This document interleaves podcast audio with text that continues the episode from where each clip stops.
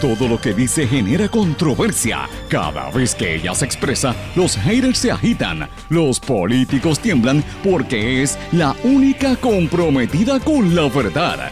Periodista, bloguera, relacionista licenciada, analista de la noticia, escritora y le dicen la provocadora en las redes sociales. Y ahora comienza en blanco y negro con Sandra Rodríguez Coto.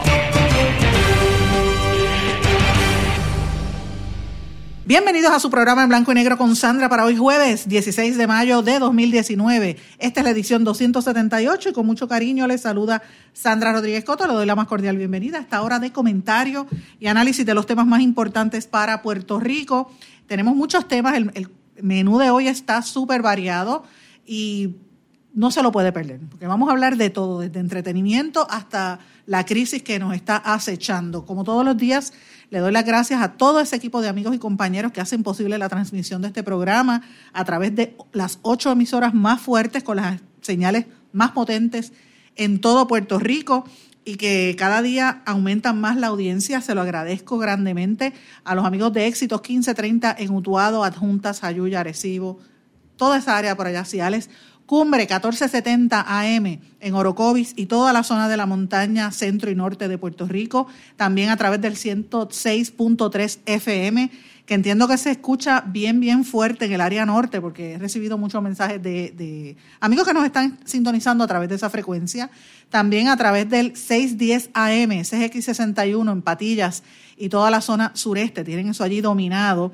también por el 94.3 FM a nuestros amigos del área noreste de Puerto Rico, desde Fajardo hasta Carolina, todos esos pueblos, Ceiba, Naguabo, Río Grande, Canóvanas, Luquillo, Loíza, y también Vieques y Culebra, por supuesto, Tortola, Virgen Gorda, eh, Anegada, San Tomás, Santa Cruz, todas esas áreas nos están escribiendo mensajes y nos envían mensajes desde por allá. Gracias por su sintonía. Y obviamente a nuestros amigos de WYAC 930, Cabo Rojo, Mayagüez, toda la zona oeste de Puerto Rico, Hormiguero, San Germán, Añasco, Rincón, Aguada, Aguadilla, Moca, toda esa área de por allá, les agradezco la sintonía. Y a nuestros amigos de WIAC 740 AM, que es la señal más fuerte en toda la zona metropolitana y la zona norte de Puerto Rico. Así es que muchísimas gracias por su sintonía y a los amigos que hacen posible esta transmisión. Como todos los días les digo que me puede sintonizar por estas emisoras, me puede contactar a través de ellas o me envía sus mensajes a través de la página de Facebook Sandra Rodríguez Coto o en Twitter SRC Sandra. Bueno, hoy hablamos de bonos perdidos, de ejecuciones hipotecarias, de gentrification, de ambulantes y otros temas importantes. De hecho, amigos, el problema de los deambulantes está creciendo bueno, de una manera increíble en pueblos como Ponce, San Juan, Caguas y en otras regiones de Puerto Rico y se anticipa que va a seguir. De hecho, también se anticipa que para este verano, o sea, cuestión de semanas, posiblemente ya para el mes de julio, viene el golpe fuerte en las ejecuciones hipotecarias. Como si esto fuera poco, está ampliándose ese fenómeno que les acabo de decir del gentrification, la gentrificación, de mover a comunidades enteras para poner a ricos en ese espacio que ayer hablé brevemente de este tema, hoy voy a entrar en detalle sobre lo que está pasando en Puerto Rico. Y oigan esto, para largo el sufrimiento de los puertorriqueños que han perdido todos los ahorros de sus vidas con la cuestión de la quiebra, la Junta de Control Fiscal y lo que viene por ahí. Hoy vamos a hablar de posibles soluciones y alternativas que tiene el puertorriqueño que ha perdido su dinero. Vamos a estar eh, pendientes a este programa. Pero señores, quiero comenzar rápidamente con el tema de las ejecuciones hipotecarias, porque es un tema importante. A principios de, de los años más o menos como para el año 2003, al 2005, más o menos en esa época, hubo un golpe grande en las hipotecas en Puerto Rico, eh, también tras el cierre de una serie de bancos, ustedes recuerdan RG, Western Bank, todos esos bancos que se fueron, eh, Eurobank. Pues miren, eso también provocó una crisis en las hipotecas y, y luego de eso ahora hay una segunda crisis que es la que se está viviendo ahora. Ahora mismo, para que ustedes tengan una idea, 250.260 viviendas están en riesgo de ejecución hipotecaria en Puerto Rico. Dicen que las cifras reales son incluso más. Algunos, Alguna gente estima que podría ser hasta un 75 más alto que esta cifra real.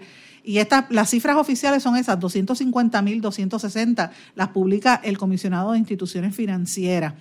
Eh, obviamente le digo que puede ser más porque esto no incluye a los que están en el tribunal de quiebra, que son muchísimos más. Así que eh, tampoco eh, le, va a incluir ahí los préstamos que los bancos han vendido o que están en quiebra, tampoco habla de las casas que están en subasta, las reverse, las hipotecas revertidas, los reverse mortgage, aquellos famosos que, que pillaron a tanta gente, sobre todo gente mayor. Pues miren, hay una situación bien seria y la Escuela de Derecho de la Universidad de Puerto Rico está estudiando esto con detenimiento porque es alarmante y hay muchísimas personas con la posibilidad de perder su vivienda este año. Así que la Organización Ayuda Legal de Puerto Rico alertó que se avecina otra emergencia nacional. Más del 25% de la población o más de 750 mil personas están afectadas. Eh, obviamente, ya se sabía que venía este aumento, ya desde el 2017 esto se sabía. Y a esto usted le añade las moratorias en el pago de hipotecas, el cierre que hubo temporariamente en los tribunales durante el paso del huracán y todo eso aplazó los casos creando una merma artificial. Así que si, si usted mira lo que ha hecho esta organización de la Clínica de Ejecuciones Hipotecarias de, de la Universidad de Puerto Rico, analizaron todas las cifras con más de 90 días de atraso, las quiebras, las cuentas vendidas en otras instituciones, todo lo que acabo de mencionar, hizo más de 250 mil casas en riesgo. Si a, este, si a esta cantidad usted le añade las 300 mil viviendas que se quedaron afectadas después del paso del huracán, y usted piensa que Puerto Rico analice este, mire, mire esta cifra, amigos, entre un 42 y un 53%, o sea, casi la mitad o un poco más de la mitad de la población de Puerto Rico está bajo el nivel de pobreza. ¿Qué le quiere decir esto?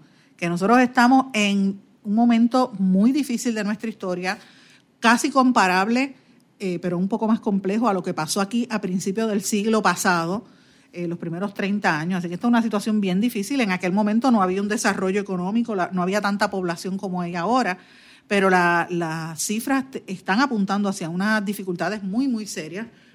Perdón. Y este año solo en dos de los primeros meses, 459 viviendas fueron ejecutadas por los bancos. Así que imagínense qué situación más terrible estamos viviendo. Y esto se da en un momento donde eh, tiene por un lado el, los republicanos, que la pelea que tiene Donald Trump con el gobierno de Puerto Rico, ya se anunció que a pesar de que Trump ha estado insistiendo en que no va a soltar dinero para el país, el Senado federal va a aprobar los 600 millones adicionales que se necesitaba para el fondo del PAN. Eso lo dijo el líder de la mayoría en el Senado, Mitch McConnell. Obviamente, la presión política hacia los estadounidenses es grande, que por lo menos ahí hay un aire eh, y también, eh, obviamente, los, el presidente en el Senado y en la Cámara, los presidentes de Cámara y Senado acá en Puerto Rico, me refiero a Rivera Chats y también a Johnny Méndez, pero particularmente a Rivera Chats, dijo que no van a acatar las peticiones de la Junta sobre las reducciones de bonos y de pensiones de los empleados. Así que miren lo que estamos viviendo. Ya, fíjense ese marco como le estoy dando. Bonos por un lado, eh, las ejecuciones hipotecarias por otro, las ayudas que están llegando sumamente lentas, 600 millones no da para nada. Y mire esta otra repercusión, los de, los de ambulantes. Ese problema está cada día más alto. A mí no me gusta la palabra de ambulante porque se refiere a las personas que son eh, sin hogar, los desplazados, los pobres, los menesterosos. Y ahí uno no quiere decir eso, gente que pide limosna, pero aquí vivimos con muchas de esas personas en nuestro entorno. Hay gente que tiene eh, problemas de drogadicción, alcoholismo, pacientes psiquiátricos, gente que los han soltado de las instituciones psiquiátricas y de las cárceles también. Muchos ancianos, señores, muchos inmigrantes, muchas mujeres en la calle y más que nada yo estoy, he estado viendo muchas familias a raíz del paso del huracán. Eso es una realidad. Pueblos como el centro histórico de Ponce, pueblos como Mayagüez, pero en menor medida, pero muy, muy, muy común en Caguas, y obviamente en el área metropolitana, en Bayamón, en San Juan, estamos viendo esta dinámica bien fuerte.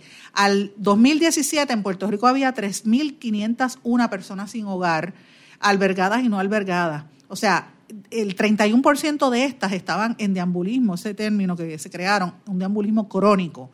Y 76% son hombres, 24% mujeres. Las cifras han ido variando, ¿verdad? En el 2011 eran 3.400 eh, subieron a casi 4.500 en el 2015, ya para el 2017 3.501. Ese conteo lo hizo la firma Estudios Técnicos, pero señores, esto ha cambiado a raíz del paso del huracán. En Puerto Rico hay 162 proyectos de vivienda para personas sin hogar y no dan abasto. O sea, la situación está bien fuerte, el perfil de las personas sin hogar ha cambiado, hay mucha gente que ha perdido sus hogares, muchos hombres que no tienen hogar. La edad promedio de la gente que está en la calle pidiendo dinero, pidiendo limosna, tiene 40 años. Eh, y hay alguna gente también de, de 50 años o más. Así que nos encaminamos hacia esa pobreza, esa es la pregunta. Hacia ahí es que nos estamos dirigiendo. Tenemos el fenómeno del gentrification, que vamos a hablar en detenimiento más adelante sobre este tema, señores. Pero todo esto provoca también un elemento de una nueva clase pobre en Puerto Rico, que era la que anteriormente era la clase media y media alta. Y tiene que ver con las determinaciones de la Junta de Control Fiscal. Bueno, amigos, yo llevo varios días hablando de la Junta de Control Fiscal, las implicaciones. Ustedes saben que todos los días hablamos algo relacionado a lo que está ocurriendo en Puerto Rico con el tema de la Junta de Control Fiscal y los recortes que vienen a pensiones, a servicios, etcétera. Hay un elemento que tiene que ver con la, repercusión de la deuda de Puerto Rico, la quiebra del gobierno de Puerto Rico, y son los individuos que cogieron a nivel personal, a nivel privado, cogieron su dinerito, su, ahorro, su retiro y lo invirtieron en bonos y los dejaron pillados. Así hay miles de personas que muchas veces no son millonarios, algunos han hecho algo, alguito de capital, algunos son profesionales, algunos son gente que trabajaba en farmacéuticas y se quedaron prácticamente en la calle. Muchos son lo que le llaman los bonistas del patio, otros son individuales. Y es importante que hablemos de esto porque mucha gente que me está escuchando, sobre todo en los campos, doctores, profesores, eh, ex empleados de farmacéuticas, gente así, o gente que tenía algún pequeño comercio, cogió un dinerito y lo ahorró y los dejaron pillados y están totalmente desprotegidos, desorganizados y están confundidos con esta situación. En línea telefónica eh, tengo a una amiga abogada que se encarga de representar a estas personas y precisamente por eso es que la traigo, porque va a estar dando una orientación para las personas que estén en este tipo de, de circunstancias. Me refiero a la licenciada Verónica Irizarri. Verónica, ¿cómo estás? ¿Cómo estás, Sandra? Saludos, saludos a todos los que nos escuchan. Gracias por, por aceptar la, llamada. Eh, y de entrada empiezo preguntándote, ustedes tienen un evento este sábado, me gustaría que hablaras un poquito para que la gente que nos esté escuchando entienda de qué se trata. Sí, mira, Sandra, gracias. Este sábado vamos a estar en la bodega de Méndez, allá en, Ponce, allá en Ponce, mi, tierra natal, mi, ciudad natal eh, vamos a estar en Ponce a partir de las 2 de la tarde, este próximo sábado, dando una orientación eh, precisamente a, sobre la situación actual, ¿no? la situación en que se encuentran los bonos, las, diferentes, las diferentes reestructuraciones que se están llevando a cabo en el Tribunal Federal y cómo esta, esta, eh, este litigio ¿no? está afectando directamente a los inversionistas y qué, qué opciones tienen los inversionistas eh, bonistas ante el foro de FINRA, ¿no? donde ya miles de puertorriqueños le han reclamado a las instituciones financieras que le vendieron precisamente o les recomendaron la compra de estos bonos y estos, estos productos. Así que ya, ya hemos llevado eh, muchas reclamaciones, eh, como te digo, sobre 4.000 inversionistas ya han presentado su reclamación ante FINRA, así que vamos a estar también hablando del proceso ante esa entidad. Cuando hablas de FINRA, para que la gente tenga claro, es una entidad federal que supervisa, es como decir el FDIC, algo así parecido, que supervisa a los bancos, pues este supervisaría a, a las entidades financieras. Eso es así. FINRA es una entidad creada por el Congreso Federal donde eh, regula las licencias tanto de las casas de corretaje como de los corredores y de los asesores financieros, ¿no? Por tanto, al regular esta, estas licencias, al regular, ser una entidad reguladora, las entidades financieras cuando eh, hacen contratos, ¿no? cuando firman contratos con sus clientes, ellos tienen tienen que poner que cualquier eh, una cláusula, como digo los abogados, una cláusula de selección de foro, donde contractualmente están obligados a resolver cualquier controversia con relación a la cuenta de inversiones dentro de este foro especializado, mediante un arbitraje ante este foro. Y, y, y, se refiere, por ejemplo, a personas que, digamos, cogió con una casa de corretaje, UBS o Santander, y tenía un agente de estos que le decía, mire, invierta los bonos de Puerto Rico, y quizás a, a lo mejor la persona no tenía conocimiento, se siente engañado, puede reclamar. Eso es así, eso es así. Precisamente esas son las reclamaciones que se están llevando. Los inversionistas le están reclamando a estas entidades, UBS, Santander, eh, Popular Securities, eh, Oriental, eh, Lynch, eh, el haber asesorado sobre estos productos y el haberle concentrado las carteras de inversión en estos productos, en los bonos de Puerto Rico y en los fondos mutuos cerrados, que a su vez invertían en los bonos de Puerto Rico, eh, una concentración dándole una garantía de que los bonos serán un producto seguro y un producto con su principal garantizado. Entonces, estas casas de corretaje teniendo información sobre Puerto Rico y, el, la falta, la falta de, acceso que Puerto Rico tenía a los mercados y el crédito eh, por el piso que tenía Puerto Rico. Eh, eh, así que todo este conocimiento que tenían las casas de corretaje fue ocultado de los a los inversionistas, se les ocultó y por el, por el otro lado se les exhortaba y se les estimulaba a que continuaran con la compra de los productos y, la recomendación era, mira, compra de estos bonos de Puerto Rico porque esto es más seguro que, que Plaza América, esto es más seguro, esto está garantizado por la Constitución, aquí no hay forma. Pues ya vemos que, sí este, había forma y que precisamente la situación precaria en que se encuentra Puerto Rico y la, la quiebra, ¿no? Bajo el título 3 de promesa de estos bonos que es lo que se está ventilando del Tribunal Federal.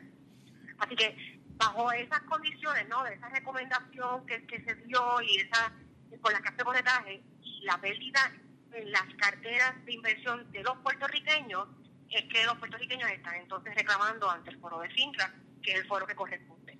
Imagínate si cogieron, hay mucha gente que yo por ejemplo conozco, nunca se me va a olvidar el caso de don, un señor de apellido Rodríguez, que él, él trabajaba como él, tuvo primero como un negocito, como un colmadito, después lo cerró y después terminó trabajando en la parte de mantenimiento en el recinto, en la Universidad de Puerto Rico, en la, allá en el, en el Jardín Botánico, y se jubiló. Cogió, Sí, cogió el dinero del retiro y un agente de una agencia de esta lo convenció de que lo pusiera, el de retiro y de la venta de una casa o una hipoteca. Y tú me puedes creer que el señor tenía dudas y el, y el, y el agente seguía y seguía hasta que lo convenció, el señor lo puso e inmediatamente perdió todo su dinero. Ese señor ahora está viviendo en casa de una hija, se tuvo que ir de Puerto Rico, le dio un infarto y todo. Terrible. Sabrá Dios cuántas personas están en esa. La historia de muchos puertorriqueños ahora mismo. Aquí yo tengo clientes que han perdido toda la inversión de su vida, todo su retiro. No estamos hablando de los empleados públicos, estamos hablando, como tú bien dijiste, el dueño del colmado, el dueño de la farmacéutica, el doctor, el abogado, inclusive, o sea, aquí todo el mundo, eh, sin, discriminar, sin discriminar, eh, fue, fue asesorado para comprar estos bonos de Puerto Rico y lo han vendido todo. Ahora mismo estamos creando, o esta situación ha creado, yo digo, una nueva clase pobre, que era precisamente la clase trabajadora y la clase eh, no es eh, comerciante como desde Puerto Rico, eh, ha pasado a estar ahora en necesidades de vuelta al trabajo personas de 70 años, 65 años que han tenido que retomar, eh, buscar un empleo para poder entonces poder tener un retiro a los 80. Imagínate. Eh, así que ha creado una situación bien, bien lamentable. Y esas son las cosas que la gente no habla, porque uno no los ve en las protestas o no tiene un sindicato. Entonces son gente que a mí me consta porque los conozco a través de muchos bonistas del patio. Sí hay gente millonaria que perdió capital, pero estamos hablando de gente que trabajaba y clase media y ahora están... Bueno, yo conozco una señora que se llama igual que yo, Sandra, que ella terminó haciendo Uber, haciendo de taxista para sus amigas y en part-time Uber, una señora de casi 75 años, imagínate, lo perdió todo. Así que es una situación muy terrible. Pero te, te pregunto, aprovecho que estás aquí, Verónica, como tú trabajas en este tema, eh, obviamente ahora se está negociando el tema de energía eléctrica, que ya se anticipa que debido al pago de los bonistas nos van a subir la luz a todos.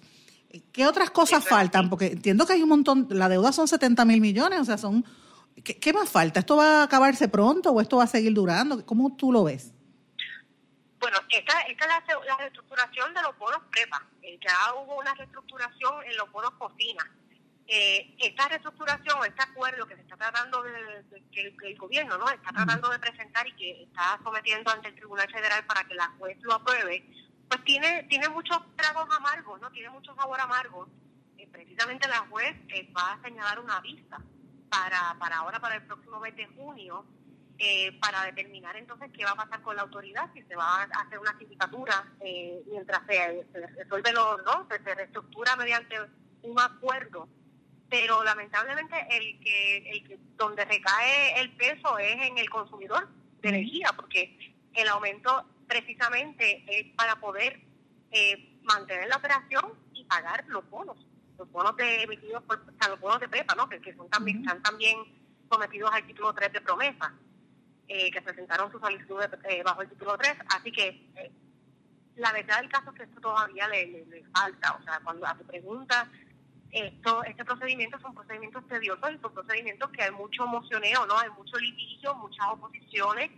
Va a haber una vista únicamente para establecer, eh, como que dice, las reglas del juego y qué va a pasar con la autoridad en lo que el acuerdo va eh, se aprueba finalmente, ¿no? Si se llegara a aprobar.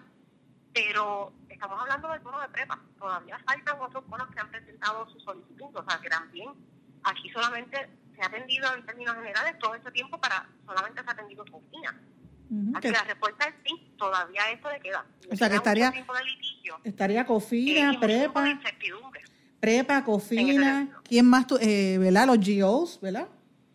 Los GOs, correcto. Y los, los GOs que serían entonces la próxima, que es una reestructuración eh, se hablaba mucho que la reestructuración de cocina por su por sus eh, connotaciones legales, no por, las consideraciones legales, iba a ser, eh, si se resolvía cocina, las demás iban a correr un poco más eh, easy going, como decimos acá, más fácil, porque no tienen tanta controversia legal. Pero la verdad del caso es que estamos ni a mitad de camino. ¿Y ya cuánto tiempo ha pasado? Esta, esta presentación de promesas, estas bonos se fueron para el mayo del 2017. Ya estamos a dos años. Y uno dice, guau, ¿cómo pasa el tiempo? Pero sí, yo pienso que le faltan por lo menos dos años más. Dios mío. Así que, y eso soy yo que no que no, no, no practico el procedimiento de quiebra. Yo he consultado con muchas personas que sí conocen de este procedimiento y, es un proceso bien tedioso y es un procedimiento eh, meticuloso y largo. Así que todavía nos queda. Vean que imagínate, y, para la gente, cuando hablamos de GOs, para los que nos están escuchando, esos son los bonos de las obligaciones generales. Yo no sé si ahí caen los de eh, los de carreteras y ese otro tipo de cosas también. ¿Están ahí en ese o, eso es aparte? Correcto, correcto, las obligaciones generales del gobierno. Imagínate, Dios mío, eh, que si esto duró dos años, a lo mejor esta Junta va a seguir con este, eh, estirando este chicle por, por, y nos vamos a tener que chupar esto por cinco o seis años más. Está fuerte en lo que eso sucede, la gente podrá tener la capacidad de aguantar a nivel económico o se seguirán yendo, no sabemos. Sí, precisamente, y, es, parte de la, de, la, de la falta de información que tienen los, los, las personas, los puertorriqueños, porque están contando y esperando que pase algo en el proceso de reestructuración ¿no? de los bonos. Y es por eso que yo les exhorto que busquen asesoría de, abogados eh, para que vean cuáles son sus opciones. Precisamente es la función que tenemos el, este sábado próximo. Eh, para poder darle eh, a, la orientación ¿no? la información que necesitan los bonistas los inversionistas y que ellos puedan tomar sus decisiones. Importante, sí, porque bonista es todo el que tiene un dinero así ahorrado. Pues muchísimas gracias. Esta es la licenciada Verónica Irizarri. Me encantaría que después, Verónica, me deje saber cuánta, cómo fue la situación, cuánta gente fue, porque sería bueno de vez en cuando orientar al, al, público para que sepa cuáles son sus opciones, que estos son aspectos de, de esta polémica. La gente, lo que miramos son los titulares o lo que sale en la prensa cuando, por ejemplo, eh, Lautier hace un reclamo que ha sido yo creo que la única entidad que ha tenido la valentía de acudir al foro federal y a, demandar, y así otras, el gobierno y lo que dice Natalia Yaresco, pero no vemos el, las personas de carne y hueso, que son los que están afectados en este proceso, y esto es bien importante que la gente lo sepa. Eh, eso es así, eso es así. Gracias, Sandra. Claro que sí, te mantengo al tanto y muchas gracias por tenerme este, este, este ratito aquí, por eh, para, para, compartir información y para poder explicar lo que estamos haciendo. Y esto es el, el sábado en Ponce, en la, en la bodega de Méndez. ¿Alguien y algún teléfono si alguien quiere saber? Sí, claro que sí. Es cualquier información se pueden comunicar al 787-671-3529. Vamos a estar aquí desde las 2 de la tarde de la bodeguita de Méndez en el casco de Ponce.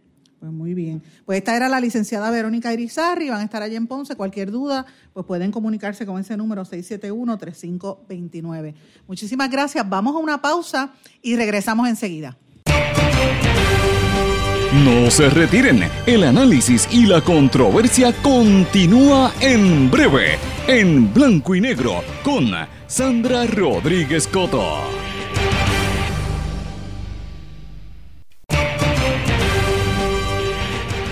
Ya regresamos con el programa de la verdad en blanco y negro con Sandra Rodríguez Coto.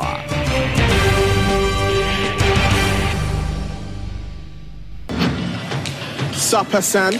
Yo, they're back. We were warned, and here they are.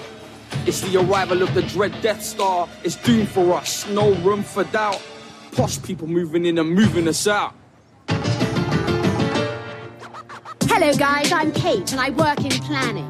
I'll get straight to the point. We've got a really good plan in. We're so excited about this community. We want to preserve its dynamic diversity. We want to communicate and integrate. Integrate? You mean segregate, Kate? Whoa, man, you don't like our plan. Damn your plan, and I ain't your man.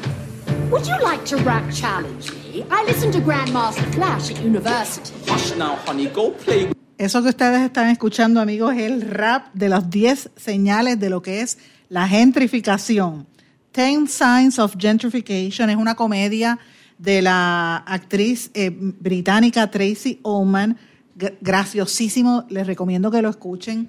Pero es un rap donde se más o menos se explica qué es este fenómeno de la gentrificación, que en inglés viene de gentry, de la nobleza baja. Se refiere al proceso de transformar un área urbana o un espacio que esté en deterioro o que esté en declive económico para reconstruirlo, rehabilitarlo, poner eh, moderno la zona. Y entonces eso provoca que aumenten los valores, aumente el precio de los intereses de, la, de los alquileres y el costo de las viviendas y de los espacios. Y esto provoca que los residentes tradicionales de esos sectores, casi siempre en barrios, empiecen a moverse, los van sacando hasta que crean esos espacios comerciales y se crea un grupo de personas de un cierto nivel económico que de buenas a primeras descubren ese barrio que supuestamente era pobre. Esto se ha dado, se da en todas partes del mundo, se da en, las grandes ciudades y se ha dado mucho en Puerto Rico en los últimos años. Un ejemplo es, es Santurce, que por muchos años fue un barrio eh, muy próspero de San Juan, eh, donde había vida cultural, había mucha actividad económica y eso ha ido pues en decadencia pero más recientemente han habido una serie de edificios que están reconstruyéndolos. Eh, por ejemplo, el, edificio ese donde está la ciudadela, toda esa zona, pues ha generado un poco de actividad y ha llevado a una gente que no tradicionalmente no vivía ahí en Santurce a esa zona. Está pasando en otras áreas de Puerto Rico. Lo interesante es que esto provoca, como bien dice el rap, que las clases populares, la gente más pobre, eh, casi siempre empieza, y los más viejos empiezan a moverse porque eh, al menor número de habitantes por vivienda, pues eh, quieren buscar otra, otra composición social. ¿Y esto por qué lo traigo a colación, señores? Porque esto es un fenómeno que se da sobre todo cuando hay lugares donde se viven cambios dramáticos como lo que estaba ocurriendo en Puerto Rico eh, con la crisis económica. Ayer mencioné un reportaje del compañero Joel Cintrón Arbacetti, que es reportero parte del equipo del, del, Centro de Periodismo Investigativo de Puerto Rico. Pueden buscar el artículo, está en la página del centro, eh, que se llama, el título del artículo es Hotel Boutique con Airbnb. Llegan las zonas de oportunidad al viejo San Juan. Y esta zona de oportunidad es un programa eh, económico de Estados Unidos, pero que aquí se está impulsando para escoger áreas donde está la, eso mismo, áreas que están en decadencia y las suben de nivel y preparan estas cosas bien bonitas y lo venden para que se mude gente distinta. De hecho, el, artículo va narrando en, su, en, su, comienzo, Joel narra, el caso de este señor Adrián Beals, un director de ventas, es un australiano, director de ventas de la empresa de inversión en bienes raíces Life a Bar, que está detrás de un grupo de 20 inversionistas que estuvieron caminando desde el, desde el Hotel El Convento en la calle del Cristo en el Viejo San Juan y fueron una serie de conferencias los días 23 al 25 de abril sobre las ventajas para invertir en Puerto Rico. Cuando llegaron a la Plaza Colón allí en el Viejo San Juan, hicieron un semicírculo y empezaron a mirar, eh, ¿verdad? Tapándose con el sol los edificios alrededor, ¿verdad? Y entonces, este señor Holman, el, australiano que está aquí, dice, that's a shitty food court. Eso es una, usted sabe la palabra que quiere decir, empieza con M y termina con da. eh, refiriéndose a, a excremento humano, se refirió a eso, al food court, y se refería a un área, a una plaza de, un edificio, un food court que lleva cerca de 11 años en esa zona. Hay una barra donde venden cervezas a dos pesos y está el sazón de, de abuela, donde los almuerzos criollos cuestan 8.50, que es un buen precio para el viejo San Juan, donde sobre todo la mayor parte de los, de los restaurantes en esa área tienen los negocios y los precios están súper inflados. Así que este señor que viene de afuera se dirige a Puerto Rico, a los inversionistas, y dice, mira, esa es una porquería, eh, eso es una zona de oportunidad.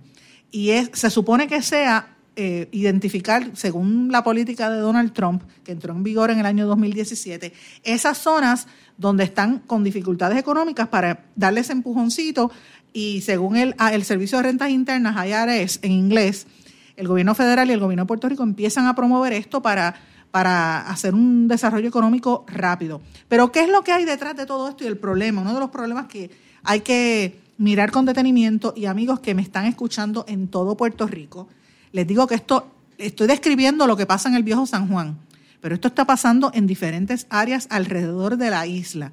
¿Y qué es lo que me llama poderosamente la atención de esto, señores? Uno de los promotores de estas llamadas zonas de oportunidad que lidera un grupo de criptoempresarios en Puerto Rico, es Brock Pierce. Este empresario que se mudó a Puerto Rico después del huracán María y su nombre trasciende en un reportaje del New York Times que provocó mucha crítica. A raíz de eso, el año pasado, para febrero de 2018, yo publiqué tres artículos en, mi blog en blanco y negro con Sandra en Blogspot, los puede buscar. Los títulos son el de febrero 6, Criptocolonia, Ingenuidad o Perversidad. El de febrero 13, Moneda Boricua bajo el PNP, porque el PNP había prometido crear una criptomoneda, el Coquicoin. Y en febrero 14, cuestionables actores detrás de las criptomonedas. Eh, ¿Y qué era lo que estaba buscando eso? Pues mira, este señor Brock Pierce, que es el que estaba promoviendo este tipo de, empresarios y que salía reseñado en, el artículo del New York Times, es un empresario de esto de las criptomonedas de dudosa reputación, una reputación bastante cuestionable, eh, imputado en la comisión de serios delitos y ha estado demandado por escandalosos casos que incluyen pedofilia, evasión contributiva, fraude y mantener empresas fuera de la ley. Esos son algunos de, de, de, las acusaciones que él ha tenido y no directa, no solamente él, sino las empresas que él dirige e incluso su socio. Tiene un socio que resultó convicto de, por casos de pedofilia y fraude contributivo en los Estados Unidos. Y entonces de momento este muchacho que era actor, él salía en películas de Hollywood, él salió en la película First Kid con el comediante Sinbad y también salió en la película The Mighty Dogs con Emilio Esteves. De momento ese niño que salía en esas películas reaparece. El de First Kid era de un nene que era el hijo del presidente de los Estados Unidos, ese era el personaje que él interpretaba. De momento es un hombre ya y reaparece haciendo paris en California, donde había niños menores de edad y se les imputó a sus allegados, uno de los cuales está convicto, casos de pedofilia.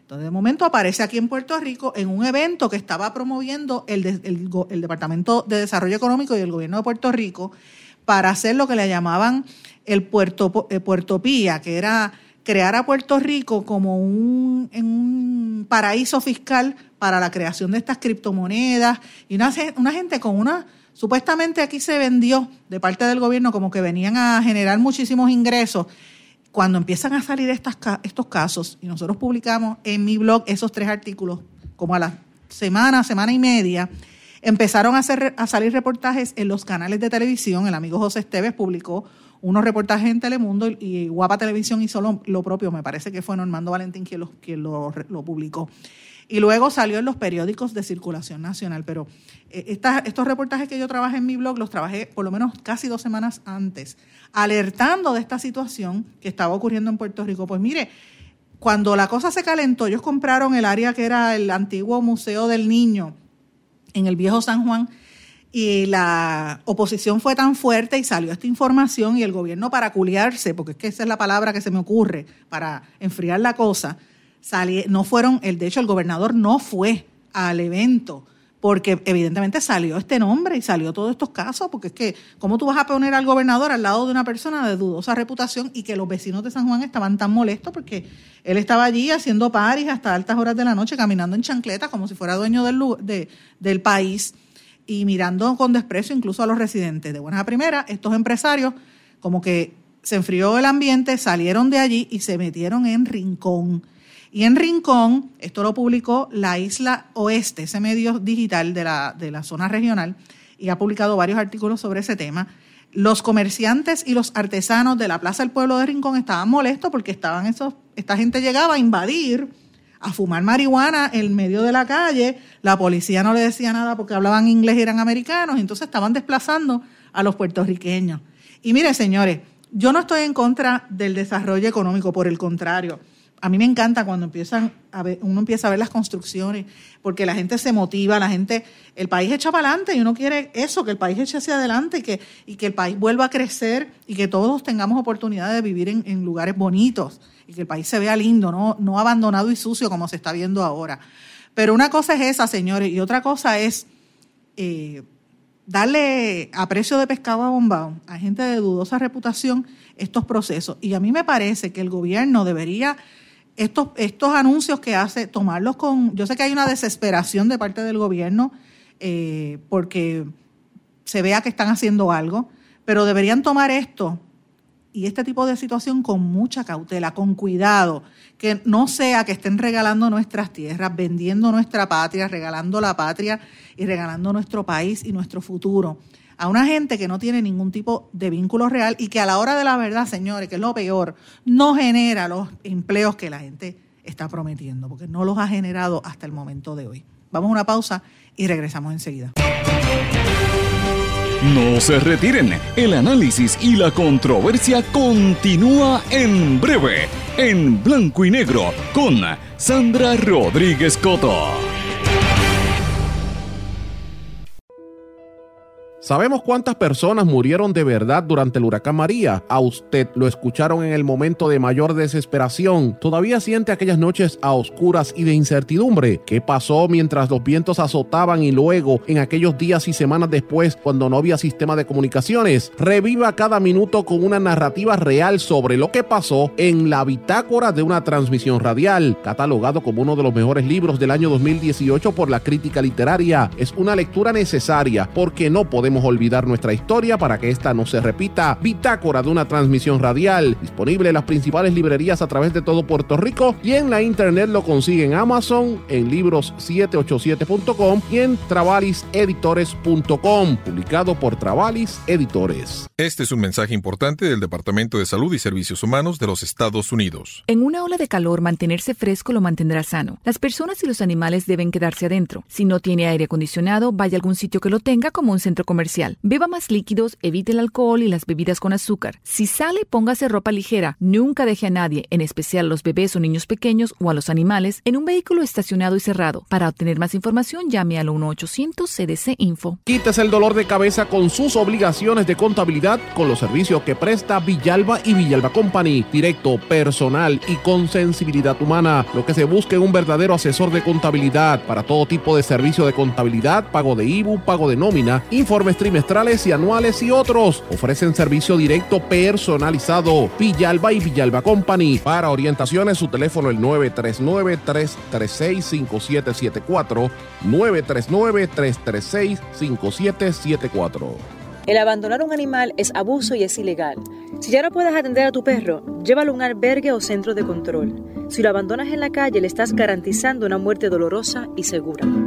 Evitemos tener animales sufriendo en nuestra isla. Reportar el abuso es tu responsabilidad. Así que si ves a alguien maltratando o abandonando un animal, llama inmediatamente a la policía al 787-343-2020. Comprométete. Tener una buena reputación toma esfuerzo, dedicación y tiempo. Si la reputación de su negocio, empresa o institución sin fines de lucro está siendo expuesta de forma negativa ante la opinión pública, tanto en los medios masivos como en las redes sociales, usted necesita un experto en manejo de crisis. Joy PR es una empresa especializada en este campo. Para mayor información, comuníquese con el 787-299-7303, 299-7303. Joy PR, una empresa especializada en manejo de crisis. Aspira de Puerto Rico celebra 50 años educando y transformando a Puerto Rico. Lo ha logrado potenciando las circunstancias educativas y sociales que rodean a miles de jóvenes que viven en la pobreza, a veteranos y a poblaciones en alto riesgo. Para información sobre las actividades del 50 aniversario de Aspira de Puerto Rico y sus servicios, llame al 787-641-1985. También puede acceder a www.facebook.com diagonal Aspira de Puerto Puerto Rico. Y ya regresamos con el programa de la verdad en blanco y negro con Sandra Rodríguez Coto.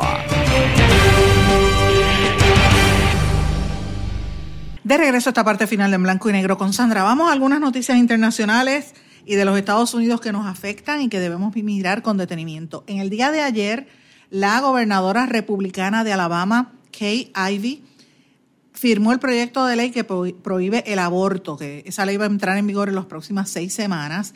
Prohíbe el aborto en casi todos los casos y, convierte este tema en un tema de opinión pública y de controversia muy grande, porque la idea de esto es generar un caso judicial que desafíe la decisión del Tribunal Supremo del año 1973, del llamado caso Roe versus Wade, que legalizó el aborto en toda la nación americana. Y esta ley de Alabama dispone que una interrupción de un embarazo puede darse en cualquier etapa, que se dé en cualquier etapa, señores, sería un delito castigado con entre 10 a 99 años de cárcel o cadena perpetua a quien lo realice. El proyecto tiene una excepción y es cuando el embarazo crea un riesgo grave de salud para la mujer, pero no es una excepción en caso de que esto, oigan esto, la mujer haya sido violada o sea un caso de incesto. O sea, una niña, una mujer, es violada por su padre o por su tío, queda embarazada, en Alabama no puede abortar ese bebé o ese feto. Así que esto es una situación bien penosa. Yo, estos, eh, llevamos varios días hablando de este tema en las noticias. Yo no he querido tocar el tema porque quiero traer eh, unas invitadas muy especiales sobre esto, que tienen mucho conocimiento, pero lo menciono porque es una información importante que da al traste y que apoya el tema que estamos viendo en la legislatura de Puerto Rico con las legislaciones que están sometiendo la ley de los proyectos religiosos, libertad religiosa y otros temas bastante conservadores. Otro tema también importante que yo sé que esto doctor Chopper lo ha tratado, lo trató en el día de ayer y lo hemos mencionado. El presidente de los Estados Unidos, Donald Trump, declaró una emergencia nacional para prohibir que las compañías americanas usen equipos de telecomunicaciones fabricados por empresas chinas que están supuestamente espiando a los Estados Unidos y restringió negocios de firmas como eh, Huawei. Yo, como les dije, cuando estuve en Santo Domingo pude, pude ver los celulares de esa compañía china y le dan 20 patadas a los iPhones. Es la realidad. Es mejor equipo que el iPhone y es casi tan buen equipo o mejor que algunos de los Samsung que son coreanos. Así que eh, es una competencia muy directa, pero según eh, Trump, estos espían a los chinos y esto pues obviamente, eh, según el Estados Unidos, esto, este sistema de, espiar, de espionaje provocaría unos efectos catastróficos para el gobierno de los Estados Unidos y son adversarios prácticamente ahora. de hecho, el, jefe de la Comisión Federal de Comunicaciones dijo que esa decisión de Trump fue correcta, pero desde el punto de vista de China, déjeme decirle que esto va a avivar y ya está avivando mucho más las tensiones que hay entre ambos países, que ustedes saben que ya están enfrascadas en, una batalla muy, muy, muy árida por la, por la cuestión de las prácticas comerciales chinas, que según los estadounidenses son desleales. Estados Unidos dijo que eh, Huawei actúa bajo órdenes del gobierno chino y que sus equipos podrían ser usados para el espionaje y básicamente este, a esto tú le añades el tema de los aranceles y ya sabemos dónde estamos. Una situación muy difícil para el consumidor. Esto va a tener y va a seguir teniendo impacto en empresas norteamericanas que hacen los equipos allá en China y que los fabrican y lo traen de allá. Hablando de Estados Unidos, señor, el alcalde de Nueva York, Bill de Blasio, presenta hoy su candidatura para las elecciones presidenciales del 2020. O sea que es él, ya van más de 20 aspirantes demócratas eh, según trascendió. Y pues esto, ustedes saben que Bill de Blasio tiene una vida bastante interesante, pero se une al montón de candidatos que hay que ya uno hasta pierde la noción de cuáles son los candidatos del Partido Demócrata. Hay desesperación por sacar a Trump del poder en ese partido, en, los demócratas. Los republicanos todavía no se sabe si alguien se atreva a retarlo o se atreva a decirlo públicamente. Estados Unidos en la tarde de ayer suspendió todos los vuelos hacia Venezuela. Eso fue una suspensión inmediata desde y hacia Venezuela por lo que consideró condiciones que amenazan la seguridad de los viajeros, aeronaves y tripulaciones. Esto lo dio a conocer en un comunicado de prensa el, de, el secretario interino de Seguridad Nacional, Kevin McLean. Y esto, por su parte, el gobierno de Venezuela lo calificó como una situación muy grave, que es parte del bloqueo que tiene Washington hacia, su, hacia el gobierno de Maduro y que es algo sumamente peligroso. Yo le digo algo, como puertorriqueña y caribeña, yo veo esto como un juego de ajedrez y el más afectado siempre es el pueblo, el pueblo venezolano, que es el que está pasando la escasez y la necesidad. Y de hecho ya están anticipando que la escasez que se está viviendo en Venezuela se va a vivir en otros países. En particular en Venezuela la escasez de gasolina va a seguir agravándose increíblemente un país productor de petróleo, productor de gasolina, pues este, está viviendo ese desabastecimiento de combustible de una manera tan brutal eh, así es que eso provoca que la gente no pueda moverse y, agrava aún más la crisis en ese país. Señores, en Colombia el fiscal general renunció por la, por la decisión de no extraditar al eh, ex, eh, ex, jefe de la FARC, Jesús Santrich, que lo, no lo querían extraditar de a Estados Unidos por narcotráfico. Así que este señor fiscal general de Colombia renunció a su puesto. Y en Argentina, amigos, la inflación llega a unos niveles alarmantes de un 55.8%. Esto lo dio a conocer el gobierno, así que está todo sumamente caro en esa zona. Pero señores, tengo otros temas que me parece interesante que quisiera compartir con ustedes. El primero, ustedes saben la actriz de ascendencia puertorriqueña, eh, creo que ella es tercera generación de puertorriqueña que vive en los Estados Unidos, Selena Gómez, que era la actriz famosa de, de Disney y que ahora está haciendo una serie de películas. Tiene un video con, con Osuna, el Taki Taki, y también fue novia de, este, de, ¿cómo se llama él? El rubio que se casó. Dios mío, se me olvida el nombre. Bueno, el cantante este americano que es bien famoso. Ya me acordé, Justin Bieber. Lo que pasa es que esa fue una relación bastante tormentosa entre Selena Gómez y Justin Bieber. Y se dejaban y volvían y se dejaban. Después ella lo dejó y él, él se empató con una modelo y eh, creo que fue con eh, Halle Berry y ella entonces se empató con eh, este cantante canadiense, eh, no me acuerdo cómo era que se llamaba el cantante canadiense, The Weeknd, que canta con una voz bien finita, que de hecho The Weeknd le dedicó una canción, eh, supuestamente una relación sexual que tiene con, con, Selena Gómez, y ella en una entrega de premios estaban los dos, no, los dos exnovios y una, una situación así. Dejó a The Weeknd y entonces volvió con Justin Bieber y finalmente Justin Bieber la dejó y se casó con Hailey Berry. Pues bueno, volviendo, después que le hago toda esta historia de los chismes eh, de la farándula, que como ven estoy siempre pendiente, aunque se me, olvidó, se me olvidó el nombre de momento de Justin Bieber. Pero me parece interesante una información que vi de Selena Gómez, quien, quien está ahora mismo en estos días en el Festival de Cannes promocionando una película que ella está haciendo por allá. Selena Gómez es una estrella del pop que, ahora es actriz y, tiene sobre 150 millones de seguidores en la red social de Cannes. Y ella está diciendo que las redes sociales han sido detrimentales, han sido pésimas para su generación, los millennials, porque dice que por un lado provocan que la gente se sienta mal, el sistema, el, tema del bullying, el cyberbullying es terrible y eso provoca pues mucha inseguridad entre los jóvenes, provoca también violencia. El tema de las noticias falsas dice que son terribles porque ese tipo de, de noticias falsas, su generación a veces no sabe qué es realidad y qué no es y qué es fantasía. Y ella pues está haciendo un llamado, a pesar de ser una persona con tantos seguidores en las redes sociales, está haciendo un llamado a los jóvenes de su generación a que tengan cuidado y que, y que sepan distinguir la vida real de lo que son las redes sociales. Y me parece bien importante esa declaración de Selena Gómez.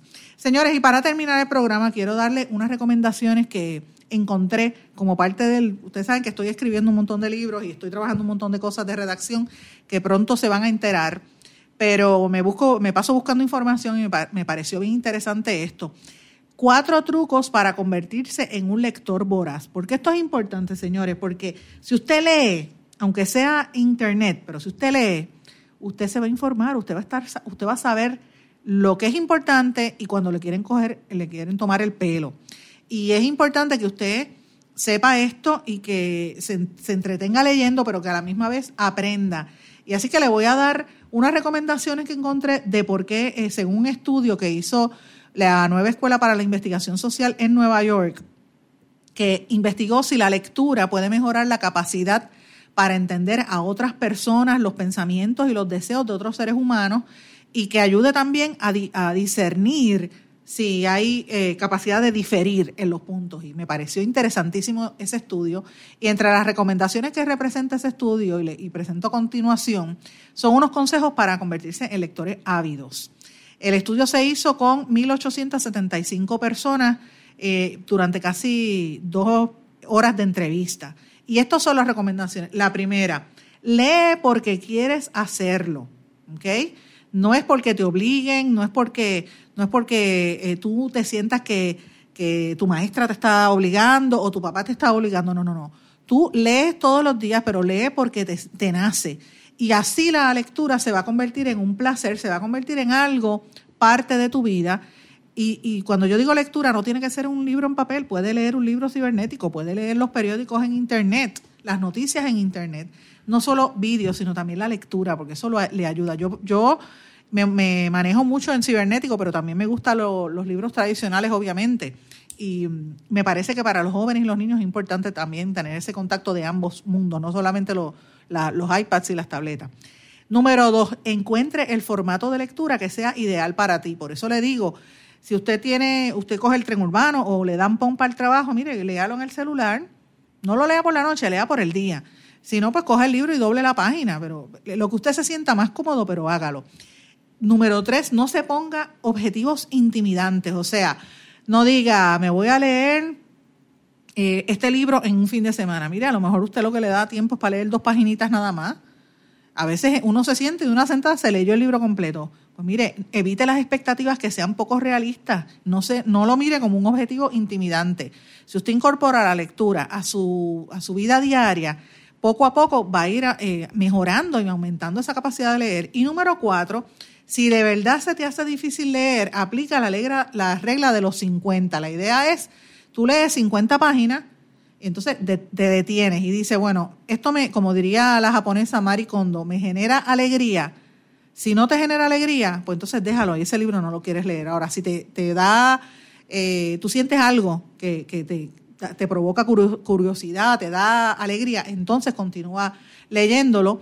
Eh, y otra de las cosas es que trata de hacerlo en, un mismo lugar con claridad y tú vas a ver que esto te va a ayudar a ampliar tu conocimiento, a tener una mente más, más clara y a comprender mejor tu entorno y tu país y sobre todo en este momento donde estamos viviendo tanta precariedad y tanta abundancia de noticias, porque están pasando muchas cosas a la misma vez.